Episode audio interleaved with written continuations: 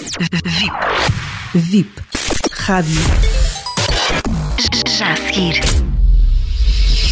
Rui Caldevila com Se Amanhã Acordasses Vivo.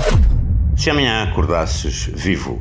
Nos programas anteriores, falei-vos de vários assuntos ligados à energia, que é tudo o que compõe o universo ou multiversos. Nós, indígenas da Terra, tanto quanto os milhões de outras espécies diferentes de nós, mas que também a habitam, somos, como se dizem alguns, pó de estrelas.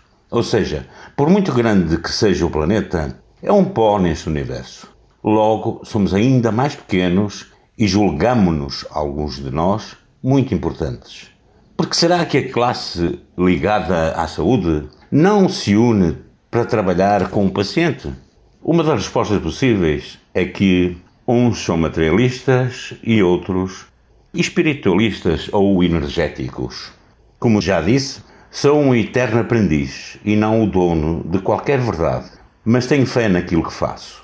Uso naquilo que faço a definição de saúde da Organização Mundial de Saúde, ou seja, como já disse, saúde é o bem-estar físico, o bem-estar emocional, mental, social e espiritual.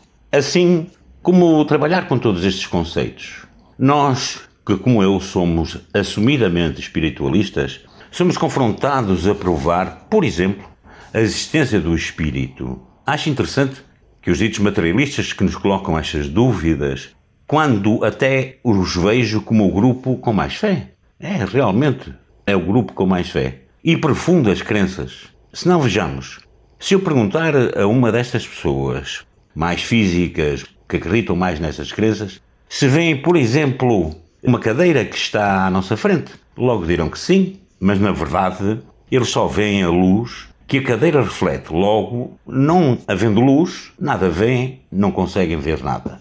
Como provam a existência de algo sem terem luz? Luz é o que nos permite esta sensação de ver. Mas continuando, se eu lhes perguntar se conseguem tocar na cadeira, dirão depois de lhes tocar, sim, toquei.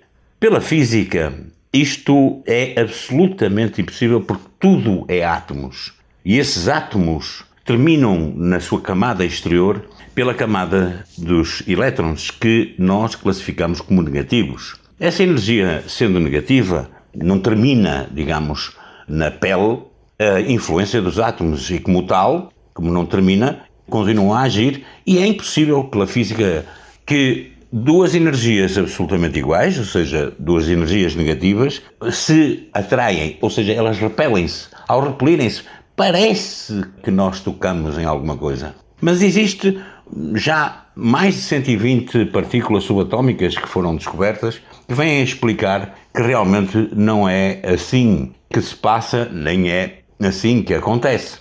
Então, por que é que eu digo que têm muita crença? Por que é que eu digo que são realmente pessoas com grande fé, todos esses que são materialistas. É que eles acreditam naquilo que não vê, se não houver a luz, portanto é a luz que cria, pelo reflexo que faz, eh, a visão daquilo que podem estar a ver, e, e inclusive têm a particularidade de achar que tocam o que é impossível ser tocado, mesmo pela física. Ou seja, eles acreditam no invisível e no intangível.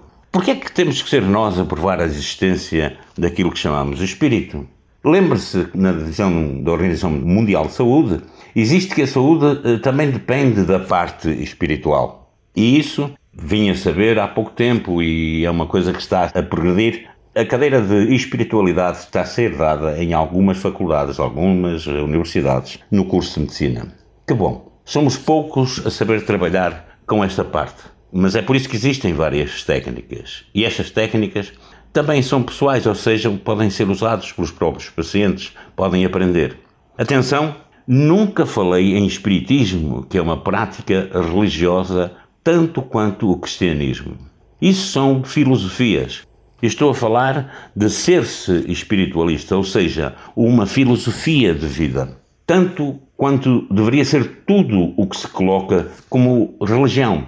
Porque do latim a palavra religião significa religar. E não é isso que infelizmente nós vemos em todas as religiões diversas que encontramos por aí. Eu gostava de continuar, este assunto é um assunto bastante polémico e talvez profundo, mas eu tento ser o mais sucinto possível. No entanto, vou terminar com a minha frase, com aquela frase que eu gosto. Não existem, sabe, não existem mesmo médicos nem terapeutas especiais, mas sim pacientes especiais. Seja você um paciente especial sempre.